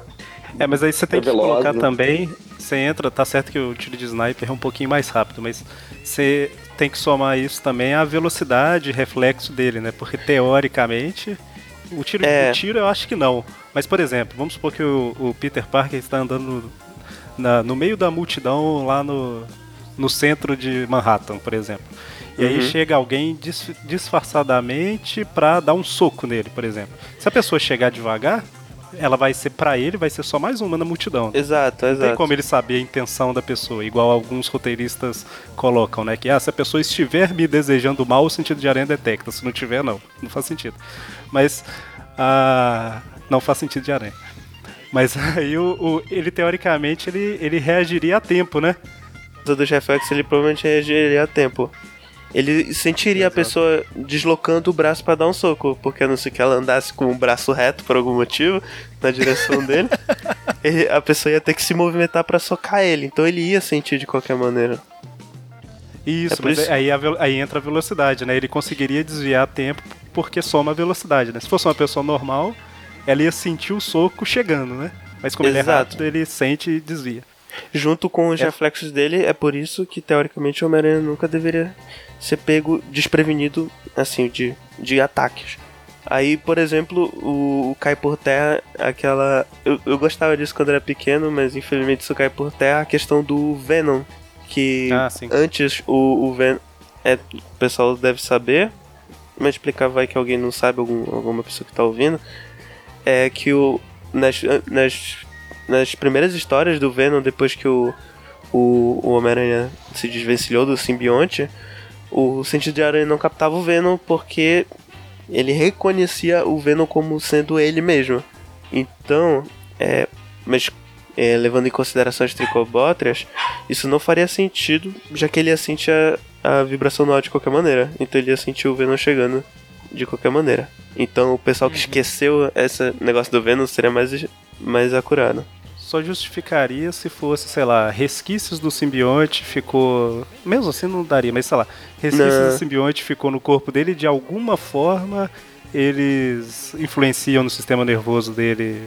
É, Sei lá, só se fosse isso muito forçado, porque na prática não, não, não Entendi, teria como faria não. sentido. Por isso que é, o Homem-Aranha é mais overpower do que a gente pensa. Nesse sentido. Sim, sim. Então, o sentido de aranha dele, eu, eu sempre é, considerei que ele deveria funcionar da maneira de ele está para receber um ataque, ele percebe o ataque vindo e consegue desviar. Eu sempre Exatamente. que assim seria uma, uma boa forma. É- Interessante é você assim falar que acontece com as é aranhas. mais um, um dos motivos que, que coloca que o Homem-Aranha, na verdade, tinha que vestir só um short, né? Porque os Pod- pelos têm poder- que sentir. né? Poderia ser na perna, poderia até ser fio de cabelo, de repente. O, o- o esquisito é que ele ia ter um- uns cabelos, uns fios levantados de cabelo na cabeça. Aí podia ser esquisito. E se fosse com a máscara, aí ia bloquear ou ia ter que sair uns, uns fios da máscara e tal, ia ficar meio esquisito. Mas tudo bem. Co- Coração, ele ia ficar tipo o coração negro lá, o Blackheart. É, tipo isso. Inclu no, no Guerra Infinita, inclusive, mostra no trailer os pelos dele Ah, se arrepiando. É É, verdade. eu ia Podia- comentar disso agora. Podia funcionar mais ou menos faz dessa sentido, maneira. né? Podia funcionar mais ou menos dessa maneira. E no caso ele só se todos os pelos do braço dele, todos os pelos expostos no corpo fossem ser vistos como tricobótrias. O problema é que da feita que ele botar a roupa ia ia ter que ia ter que ser um tecido bem fino para todos os pelos do braço e da perna saírem da roupa. O que ia ser bem Tipo esquisito aquelas de ver, na verdade. Aquelas, aquelas camisetas que o povo usa no carnaval, que é toda tipo uma telinha, sabe? Não, ser um uniforme. tecido, esse tecido me dá Já faria alergia, isso da, cara. da teia. Teria o uniforme, teria o uniforme dos filmes do Sam Raimi sem a parte do pano, só com a parte da teia, sabe? Mas, Caramba, que horror, cara. Me tira essa visão aí, cara. É, O uniforme negro, na verdade, é isso, só que ele tá peludão, entendeu? A parte preta é pelo. partindo disso aí que o. o Tony Aranha. Tony Aranha. É, Tony partindo disso aí Aramos. do que o. Nossa. Tony Arama. Essa aí vai boa, né? Se vale, se vale, se vale a sugestão, se vale a sugestão, vocês podem fazer isso aí na vitrine. O, o o negro. Botar o Tony Ramos, não, com certeza. O Mônio vai ter um trabalhinho nessa vitrine. É, partindo disso aí do que o, o Caio falou, né? Acho que assim, se a gente que levar em consideração a representação do Caramba, sentido Maurício, peraí, Maurício. filmes- Maurício, Oi. caramba. Eu acabei de perceber que o uniforme lá de carnaval lá que você tá vestindo aí é perfeito pra isso, porque ele é aberto, né? Mas é, eu não Ok, tenho muito tá pelo no braço, só na perna. Muito bem, tá aí. Então, É, o Homem-Aranha tinha que botar tipo aquelas máscaras de Homem-Aranha que, que vende pra criança, que é só a parte da frente, um elásticozinho atrás. e põe uma, põe uma cueca pra, defender, pra não fazer o tentado ao pudor, e aí já tá ótimo. Mas o Homem-Aranha começou a usar. O Homem-Aranha começou a usar cueca por cima da calça? Não, não, ele só usa cueca, não tem calça. Nossa, que, que uniforme cor de, de pele esquisito e um monte de pelinho, deve ser uma tendência nova. Pelo menos não tem capa. Mas, ô, ô, ô, Maurício, o que, que você ia falar? Eu, eu ia falar que. Partindo desse princípio aí do que o, o Caio contou pra gente aí sobre o sentido de aranha, é, pelo menos nos filmes a gente pode dizer que ele foi até que bem representado visualmente, né? Porque é, primeiro o, o do Tom Holland aí que tem os pelos arrepiando, essas coisas, né? E no, tanto no- nos filmes da franquia Amazing quanto da trilogia do, do Raimi, ele tinha aquele negócio assim meio em câmera lenta, como se ele soubesse, se ele tivesse noção de tudo que estava acontecendo ali, o que ele precisava fazer, né? É, não é que ele via as coisas em câmera lenta, mas é, dando aquela noção espacial que É ele a tinha. né? velocidade, né? É a velocidade também, né? É como se É. ele estivesse percebendo, porque ele é mais rápido, né? É, eu É, ele é vejo- mais rápido e ele tem meio que uma noção, ele sente tudo que tá acontecendo ali. É, por exemplo, no, no Amazing 2 lá que o Electro soltou aquelas. Ah, Soltou, soltou os raios e a pessoa ia pôr a mão na escada que ia ser eletrocutada. Daí ele, com a velocidade que ele tem e toda aquela noção espacial que ele tem, ele consegue daí saber exatamente o que ele precisa fazer pra salvar as pessoas. É um poder bem legal, cara. E assim, pelo menos no cinema ele foi bem, bem representado aí. né, É, eu sempre. Eu eu ia falar isso. Aquela cena do, do- da escola, né, no filme do Sam Raimi, que o Flash tá vindo dar um soco nele, que aí mostra, é justamente essa que você falou da câmera lenta, né? Mostra o aviãozinho de papel, mostra os negócios, e e mostra o, o soco chegando, né? É exatamente essa representação do sentido de aranha, né? Ele tá vendo a. Ele tá sentindo a vibração, vamos dizer assim, das coisas, né, que estão em Das movimento. coisas, ele tá reconhecendo É isso aí. as vibrações, aí ele, cons- aí ele sente um, um deslocamento de ar muito acelerado pe- vindo pra ele. E o fato de ser câmera lenta é justamente ele ter o, os reflexos muito mais acelerados. Então, ao invés de fazer uma cena rápida, que também ia ser muito mais difícil de, de filmar, eles mostram a percepção dele, como se ele percebesse tudo com mais atenção. Com mais atenção.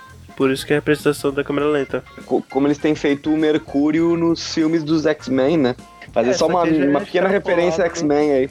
É, eu, eu tava pra comentar, o Breno tem que trazer a referência X-Men dele, né?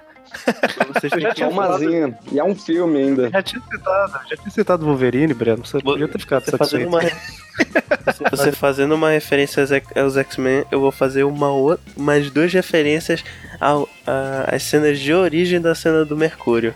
Pois eu, eu posso atestar que o, o fa- é a cena do, do Mercúrio, do mundo parar ele se locomover rápido.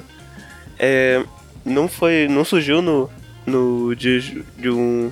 Como é mesmo o nome do filme? Esqueci. Futuro Dias de um esquecido. futuro Dias de, esquecido. Dias de um Futuro Esquecido, como Você esqueceu, também. É, esquecido mesmo, que eu esqueci. É. Não, desculpa. Eu que peço Dias desculpa. de um futuro esqueci. Dias de um futuro, vírgula, esqueci. É, nego, caramba. Sim, continuando. Caramba. Esqueci meu. Não, pera. Pera, pera, pera, lembrei. Lembrei, lembrei. É, tem a cena no.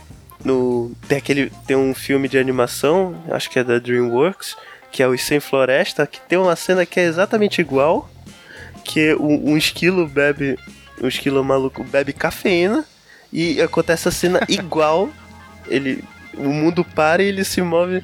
no- ele se move tranquilo, tirando tudo do lugar, botando o nego no, num canto e tira o pessoal do outro, se move mais rápido que laser. E também tem no Futurama, que é a mesma piada com café, que o, o, o Fry, depois de beber, acho que mil xícaras de café, ele atinge o mesmo nível do Mercúrio e, se não me engano, ele tá numa festa e tá tendo um incêndio ele tira todo mundo no incêndio na maior tranquilidade. Igual, i- igual aquela cena do. Na verdade, é mais parecida com aquela cena do. do, do X-Men Apocalipse do que com o Dia de Futuro Esquecido. Eu acho que al- alguém no filme era muito fã ou de Futurama ou de Sem Floresta. Acho que é mais provável que seja de Futurama. Ah, então já pode alterar pra dias, dias de um Futurama esqueci. Nossa Deus. Caramba. Dias de uma Esse floresta. nu- nunca vai terminar esse, esse assunto, sabe? tá uma bola de neve, né? Perdão, é que, é, é que eu, que eu tenho tendência a desviar do assunto meio. Mas bom, É, não, saber que, gente bom, não- bom saber que é só.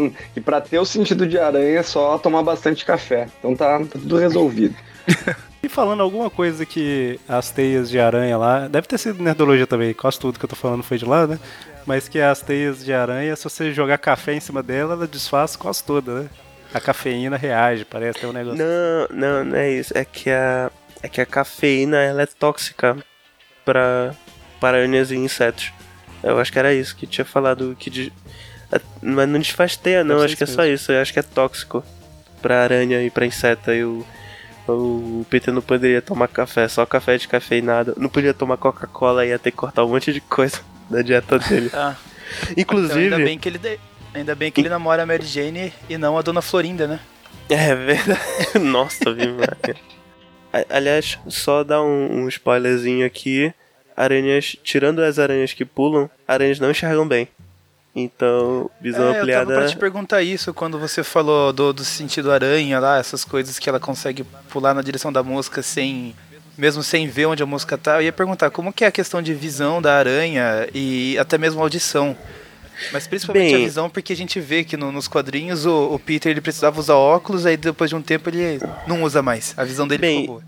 Isso aí é um erro mesmo do filme. A aranha não tem visão boa, no geral. As, as, as visões. Na verdade, algumas aranhas têm uma visão que a gente. Elas conseguem ver uma coisa que a gente não consegue ver, que é a luz polarizada. Então, alguns grupos de aranha, acho que são as aranhas lobo e as aranhas que, que tem um tipo específico de teia, elas. é, se elas olharem pro céu, elas vão ver saindo do sol várias setinhas e elas se orientam por, por essas setas, que é a luz polarizada. Mas visão mesmo, as, as aranhas que têm a melhor visão são, são da família Salticide, que são as aranhas saltadoras. E elas só. E a visão delas é mais ou menos como de uma lente teleobjetiva. Elas não conseguem ver tudo focado, só uma pequena parte, só que consegue ver em alta definição. Não tem uma coisa. Tem um negócio que o nosso. Isso aí você vai saber muito mais que eu, né? Que eu ouvi falar uma vez, mas que o nosso cérebro, na verdade, ele. A nossa visão, ela foca num ponto, define muito bem aquele ponto, e o cérebro usa, sei lá, o- as demais informações de luz e tudo mais para formar o que está ao redor daquele ponto. Tem É, coisa assim, a- não tem? Acontece um pouco disso, acho que também tem muita influência em ambientes mais escuros. Mas, mas tem isso, o, o cérebro meio completa parte das imagens. É mais visão periférica, o cérebro completa as imagens com. Ele completa o resto da imagem. É como se essas aranhas aí elas vissem um- um- uma imagem muito mais fechada, sem essa, isso de completar, né? É, é, na- mais ou menos. é mais ou menos como se elas vissem algo focado, bem focado, e o resto tudo um, um blur. Um, um Entendi, entendi. Ah, entendi. Mas além disso, as aranhas têm outros pares de movimento, outras pares de olhos que não são olhos. Na verdade, as aranhas não têm olhos complexos igual as- os nossos, elas têm olhos simples, que também são chamados de ocelos. E, e os, esses, geralmente as, as aranhas elas têm um par de olhos central, que são esses que conseguem ver um pouquinho melhor, no caso das saltices, e nos outros conseguem perceber a imagem. E outros pares menores que vão até mais ou menos as laterais, que são para perceber geralmente al- alguma diferença de luminosidade e movimento mesmo. Ah, entendi. E audição elas não têm, né? Ou elas Não. escutam? A aranha não tem ouvido. É por isso que o Peter herdou todos os poderes convenientes das aranhas, né? Exato. Parte da visão. No... Inclusive ele não, não produz veneno. Só o Miguel Inclusive a O'Hara. gente não vai. A gente não vai falar tanto aqui É melhor falar pro outro, né? Dessa vez, né? Mas a, o Miguel O'Hara ele tem uma visão ampliada, que eles falam, né? É como se somasse a visão humana mais essa teleobjetiva que você falou aí. É, só É que a aí não faz mais das duas, né? sentido. Ele teria que ser, ter sido picado por uma águia radioativa pra ter a visão ampliada. Uma águia radioativa. Picado é ótimo, ele Muito tem que ser bem, é- bicado. pela águia. Bicado por uma águia.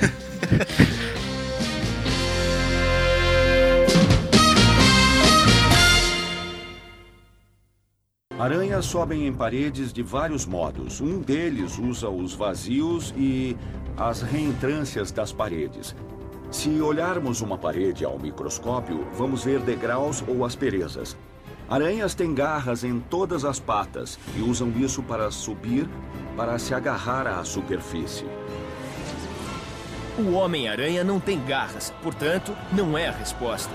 Mas ele tem pelos especiais, que saem quando ele precisa, digamos, subir em um prédio sem usar escadas.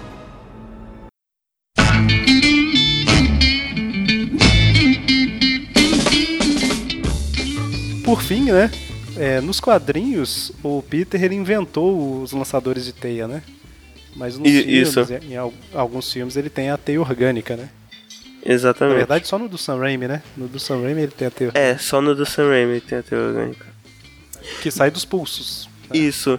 Teoricamente, é, se fosse pra ser anatomy correto, ia ter que ser um pouco abaixo do ânus, onde ele ia produzir a, a teia, e ele não conseguiria soltar, ele ia ter que coletar a teia e depois de usar algum outro mecanismo pra lançar a teia. Se fosse pra ser anatomicamente correto. Ele Mas. ter tipo uma sonda, uma sonda indo de lá até o pulso. Nossa, velho, que coisa. Ia ter que comer pra caramba pra produzir a teia também. No cinto dele ia ter uma bombinha pra ficar bombeando a teia até o pulso. E no, e no ia também ia ter que ter um hambúrguerzinho do lado que ia comer toda hora. Algum biscoito, não sei. Pra ficar produzindo uma. É. é pra ficar produzindo massa pra poder produzir teia o tempo todo. Caramba. E a- além. Como que é na- nas aranhas aí? Quais são as diferenças que tem de teia e. Bem, é, mas, no geral a diferença de teia é mais pelas formas da teia. Por exemplo, tem aquelas teias que. As aranhas elas conseguem tecer as teias em, em padrões bem complexos. é, As mais comuns é, é o que a gente chama de teia orbicular, que é a teia que está no uniforme do Homem-Aranha. Que é esse padrão de, de teia. Mas tem outros padrões também que são até mais complexos. Tem os fios de teia, que são que é só o fio. E tem um grupo de aranhas que consegue fazer um, uma teia mais ou menos como se fosse. É, em inglês eles chamam de sheet, que é tipo uma planilha. Então ela é, um- é uma teia, parece quase um, um, um pano assim de seda, porque ela é. O espaço entre. As, o espaço entre. O espaço que tem nas, nas teias é bem pequeno. Aí é, essa que é a diferença mesmo nas teias. é. E E, uma das, uma das desculpas que a gente tem no- nos quadrinhos, né? É que as teias deles são biodegradáveis e se dissolvem em uma hora. Teia de aranha tem isso também? Acho que não em uma hora, mas. não, ela- demora. Ela tem. demora. Ela é biodegradável ou não? Não, é, é biodegradável, mas demora bastante. pra- E é mais fácil cortando mesmo. Pelo menos você entra nessa parte aí que é, teoricamente, é porque ele fabrica, né? É, ele fabrica Não já. seria- já.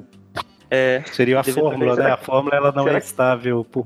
Será que tem algum elemento químico que tu possa colocar em qualquer fórmula que seja para fazer uma cola, alguma coisa semelhante a uma teia, tu pudesse calcular, né? Tipo, tu coloca a quantidade exata de tal elemento para que ele se dissolva em tanto tempo, assim.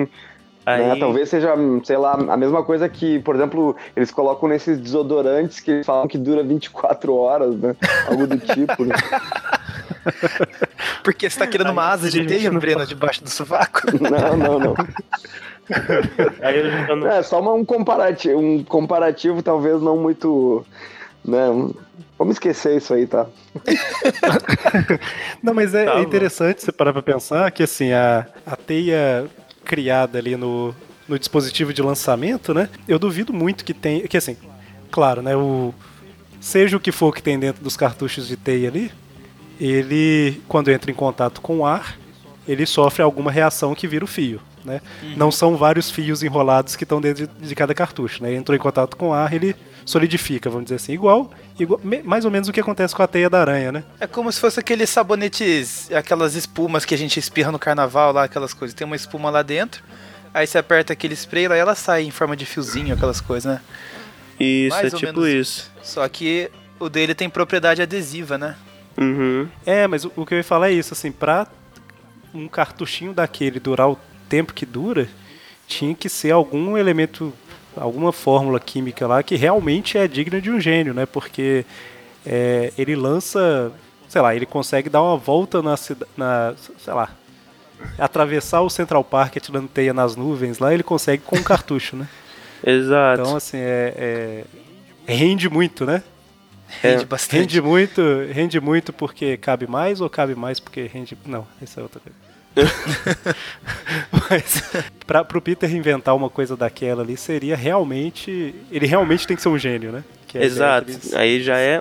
Já não é nem a pessoa ser super inteligente, aí já é no nível de genialidade mesmo. É, e é interessante que o, o- sobre a, a teia é, orgânica, né? É, provavelmente também foi no Nerdologia, eu tava vendo eles comentando sobre é, para pessoa obter poderes, né? Caso realmente funcionasse isso, provavelmente seria somente na área afetada ali pela picada da aranha, por exemplo, né? Então, É, e dependendo do tamanho da aranha, talvez nem fizesse tanta diferença. Se fosse por radiação. E se gerar alguma alteração no corpo, muito provavelmente seria para pior, né? O cara ia perder a mão, sei lá, pra... É, é. A não ser que a aranha. Eu, eu, eu já vi isso, a não ser que a aranha transmitisse um retrovírus que mudasse o código genético. Mas aí ia ser basicamente uma bio, um- uma bioarma, a aranha, com a intenção de transformar um- a pessoa picada numa espécie de super soldado, alguma outra coisa dessa. É, então. É, é, daí eu entraria naquele, isso, no a- caso lá da, da aranha geneticamente modificada, né? Que Isso. no filme. Que até Nos quadrinhos é a seria aranha mais plausível. Seria até mais depois- plausível, por assim dizer, a aranha geneticamente É, eu modificada. acredito também que seja mais, mais plausível, até depois de todas essas explicações que a gente teve aqui. E ela justificava que ela tinha o melhor de cada aranha, né? É, exato, ela... Todos os poderes convenientes. Sim, sim. Exato, já estava explicado ali. Inclusive, só um, só um adendo ao fato da, de lançar a teia, de não lançar a teia pelo, pela parte posterior do corpo. Teoricamente, você pode inserir alguns genes em algumas partes do corpo para desenvolver um- uma estrutura que não ocorreria ali normalmente.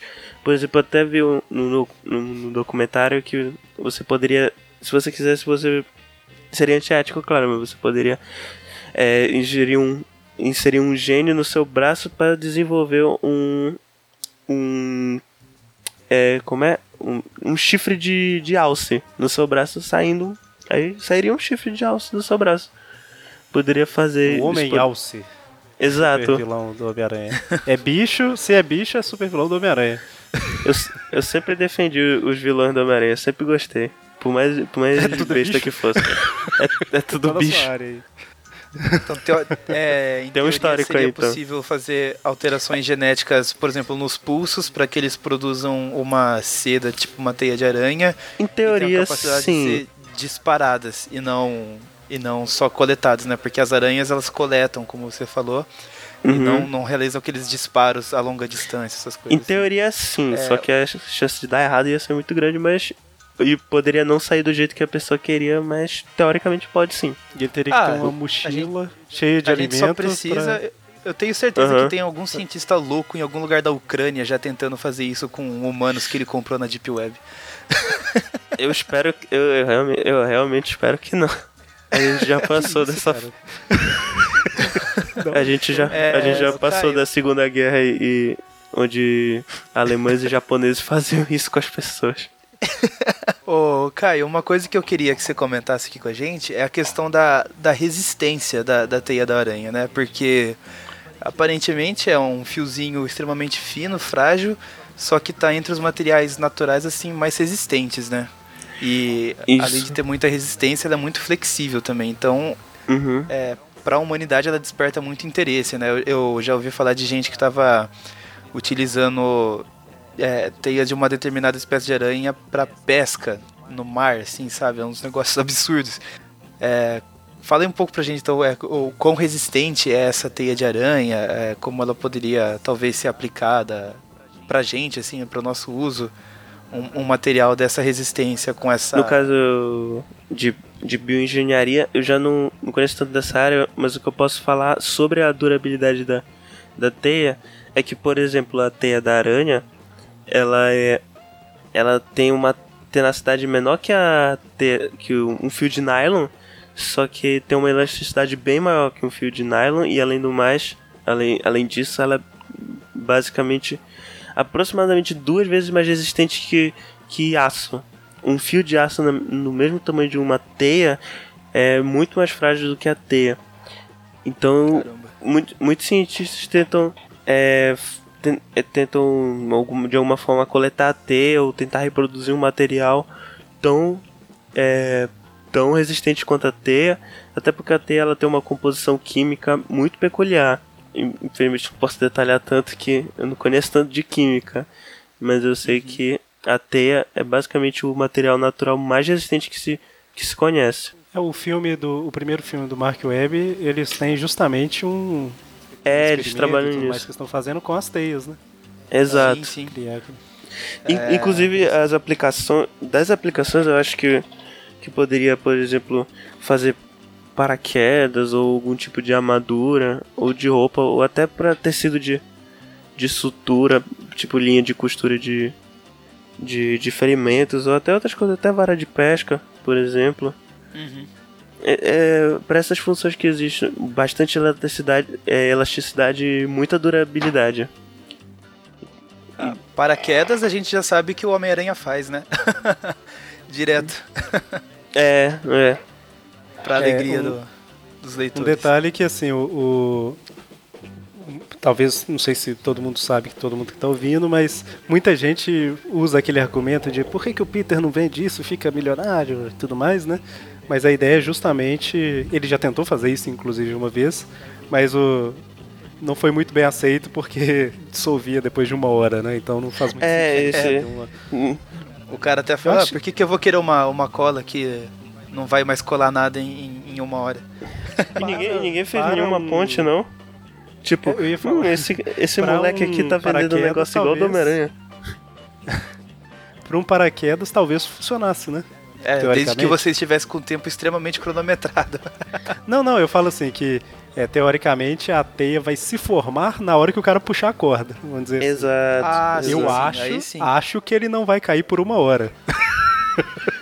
Ou, ou, ou na hora de fazer uma armadura, faz na hora e já, já manda a pessoa lá, mas tem que ser Special Ops que é pra fazer a, a, a missão É. rapidinho, senão. Ou põe só um Kevlar por, por baixo, né? Faz uma armadura por cima e uma por baixo, só de garantia. Normal. Certo? É, um, um negócio que eu acho legal comentar é que os cientistas fizeram um, um- um estudo baseado naquela cena do, do Sam Raimi, lá que ele para o trem, aquelas coisas. Aí fizeram, né, é, uma teia, calcularam a resistência da teia, quantas teias ele jogou lá nos prédios para parar o trem, calcularam a massa do trem, a velocidade, é, a resistência das teias de acordo com uma aranha do tamanho de um homem, essas coisas, e falaram que sim, era possível ele parar um trem naquela velocidade só com aqueles, acho que foram oito fios que eles disparou, um negócio assim. oito, oito fios. E, es- e É. essa cena, ela é legal porque ela mostra uma outra coisa, que é o que a gente falou no meio do programa, que assim, é, a gente falou na verdade dele, dele escalar paredes, mas teoricamente se ele jogar a teia em algum lugar, o lugar tem que, não pode arrebentar quando ele, ele passar, né? Sim. E nessa cena, é, a teia vai soltando, né? Vai arrancando pedaços dos prédios um atrás do outro, ele vai jogando outras, né? Então é, É. interessante que É, é legal também. porque realmente o que cede é a parede do prédio, né? E não a teia. Então você vê a, a resistência do material. E mais legal ainda é saber que essa cena faz todo sentido científico, né? Obviamente o Sam. Raimi calculou tudo isso, ele chamou uma Claro. equipe de especialistas. Com certeza. Eu, eu, eu acredito que ele até pode ter se dado esse trabalho. Agora, outras pessoas nem sei se se dão o trabalho de fazer levantamento científico. Mas um poder inconveniente que o Homem-Aranha poderia ter, se fosse uma, um aglomerado de aranhas, os poderes dele, ele, pod ele também poderia ter pelos urticantes que ele poderia soltar, que nem caranguejeiro tarântula. Quando tem ameaçada, ela solta esses pelos urticantes. Podia jogar pelo urticante nos inimigos. Ia causar um belo estrago e ia poder fazer ele fugir, não sei. Ou seja, foi abraçar o cara, se ferrou. É, vai ficar se coçando, vai entrar noiva, ter reação alérgica, vai ser uma. Vai ser uma. Uma tristeza pra pessoa.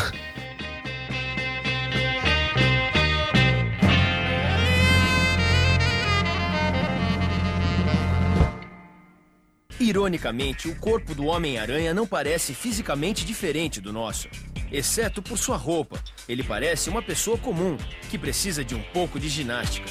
Então, por que o Homem-Aranha é tão forte, mesmo sem ter o físico, digamos, do incrível Hulk? É possível que o vírus introduzido em Peter Parker tenha tido um impacto seletivo sobre as fibras musculares. O vírus pode ter mudado, de alguma forma, a expressão do tecido muscular para produzir mais actina e miosinas, as proteínas que contraem os músculos.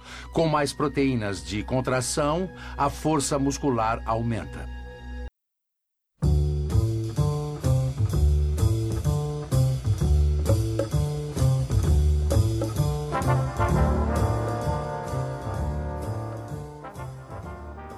Bom, então a gente falou aqui bastante de vários poderes do, do Peter, né? Principalmente o Peter Parker como Homem-Aranha.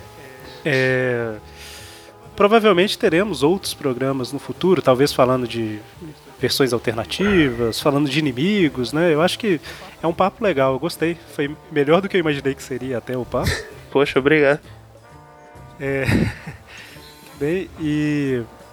Ah, eu não posso esquecer de citar um ótimo vídeo que é o. aquela da, da aranha cientificamente acurada. Tem que colocar no post, né? Cientificamente acurado Homem-Aranha.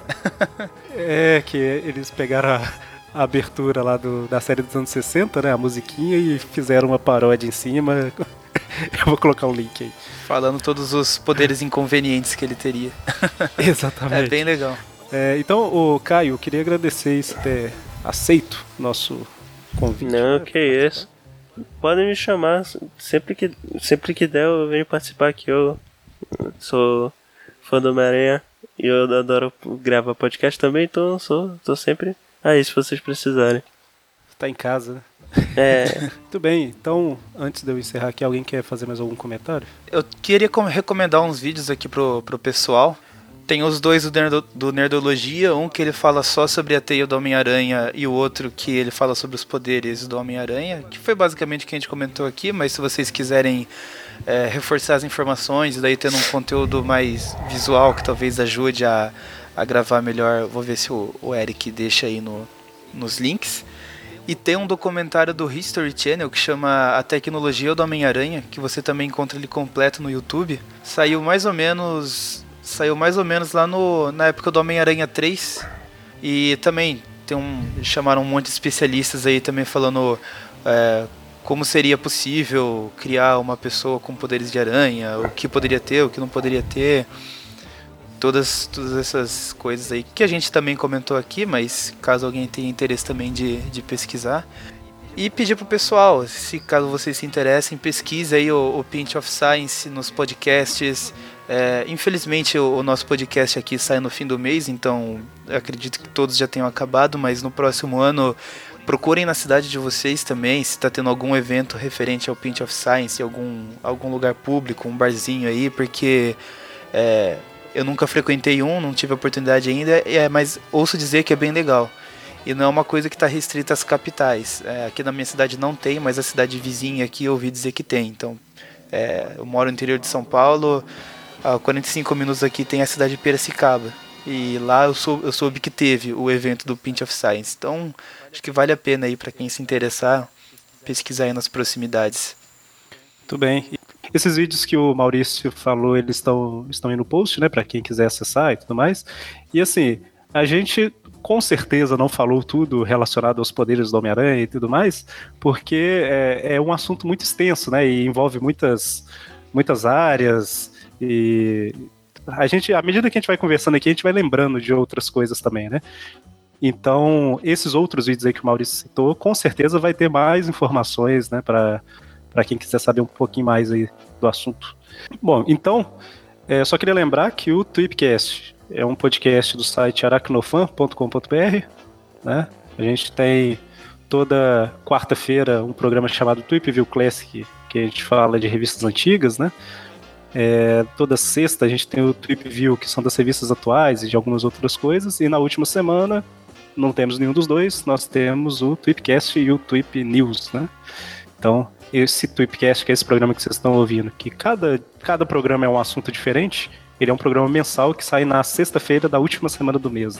Além disso, né, nós temos a nossa fanpage no Facebook, grupo, tem grupo no WhatsApp, é, Instagram, Twitter, enfim, redes sociais gerais aí para vocês acessarem. E também temos o nosso padrinho, né? padrim.com.br barra... O louco, que é isso? Breno até, até surgiu. padrim.com.br barra aracnofan onde quem quiser, né, quem tiver interesse, pode apoiar a gente com um valor mensal lá. E tem algumas recompensas, né? E uma recompensa. sorteios muito legais, inclusive, né? Exatamente, muito recompensa bacana que- acontecendo. É, a gente introduziu ela em essas recompensas em abril aí, que essas novas recompensas, né? Que são justamente sorteios mensais, né? É, no- dependendo da- do valor lá do padrinho, a gente faz um, dois ou quatro sorteios.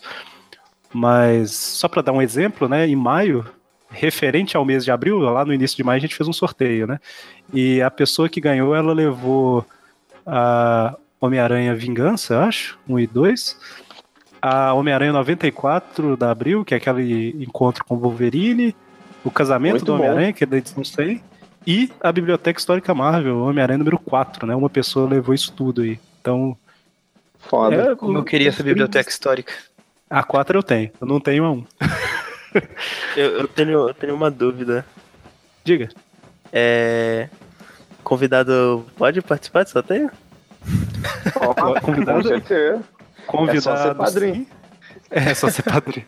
Convidado sim, infelizmente. infelizmente eu tô os membros essa resposta. não. Fica triste. Ah, eu. Eu tô brincando, gente. Isso, qualquer coisa. É, o Caio vai fazer o jabazinho dele também? É que eu não tenho um site próprio e tal, mas eu, eu posso fazer o jabá aqui do, do SciCast. Toda sexta-feira o SciCast é publicado. É de, programa de divulgação científica, muito, muito bom. Inclusive eu já gravei alguns lá, que são muito bons, por sinal. não, brincadeira, modéstia. Modéstia à parte, a, o SciCast é realmente do, de uma excelente qualidade, vários temas dentro da, das ciências, tanto naturais quanto humanas, e eu recomendo muito que quem tem interesse em, em, em saber mais sobre ciência e aprender ciência de uma maneira divertida, eu recomendo muito ouvir o SciCast, fica no é do Portal Deviante, que também tem outros podcasts bem legais. Então, toda sexta-feira de manhã, episódio novo do SciCast, eu recomendo que você. Eu recomendo aos ouvintes, quem esteja escutando isso, é, pa- passe lá no Portal Deviante, dê uma olhada e me escute o SciCast que eu acho que não vai se arrepender. Bom demais. Tam- tam- também, também escuto, até foi o Maurício que me indicou o SciCast. Depois que eu conheci o SciCast, ah, eu possivelmente diminuí bastante o, o, o número de podcasts de super-heróis Marvel que eu ouvia. Comecei a ouvir muito mais podcasts sobre ciência do que, do que sobre literatura de quadrinhos e tal. Bem massa, meu. É bem legal mesmo. Muito bem. Então, obrigado a todos os ouvintes. Compartilhe esse podcast com todo mundo aí que vocês acham que vai ter interesse em saber mais sobre os poderes do Homem-Aranha de uma forma científica, né? Compartilhe também com as pessoas que vocês acham que não vão ter interesse, mas é bom compartilhar, né? Compartilha com todo mundo. e mesmo ficamos se por aqui. você- e mesmo se você achou ruim, compartilhe falando que você achou uma bosta, porque até publicidade negativa é publicidade. Exatamente. Depois, que muita depois gente não sabe, né? E fica fazendo publicidade aí por Aí as coisas. depois a gente. Depois a gente vê o número do, do IP e procura na casa da porrada de noite, mano. É, Mas isso não é bom fica não revelar. com isso, não. fica preocupado com isso, não. Muito bem. Então, ficamos por Tudo aqui. bem. Até a próxima. Até mais. Então tá. Valeu, até mais, galera. Valeu. Spider-Man, Spider-Man, scientifically accurate Spider-Man. No dashing grin or blue-eyed stare. He's covered from head to toe in hair. Scientifically accurate Spider-Man. Spider-Man, Spider-Man, four pairs of eyes on Spider-Man. Lanky arms and little mask. His web erupts from out his ass. Look out, accurate Spider-Man. He doesn't give girls time of day. It's a science fact. Spiders are gay. There are 250 spiders on your skin, so we probably live somewhere on your chin. Look out! Spiders produce milk. Can't wear clothes or he can't climb. He is naked all the time. His dick falls off. That's how he mates. Let me say that again. His dick falls off. Spiders' dicks fall off. Spider-Man, Spider-Man, scientifically accurate Spider-Man. All his powers are that good. Didn't even mention how he eats his food. Here's a hint. It happens outside his mouth. And his dick falls off. And his dick falls off.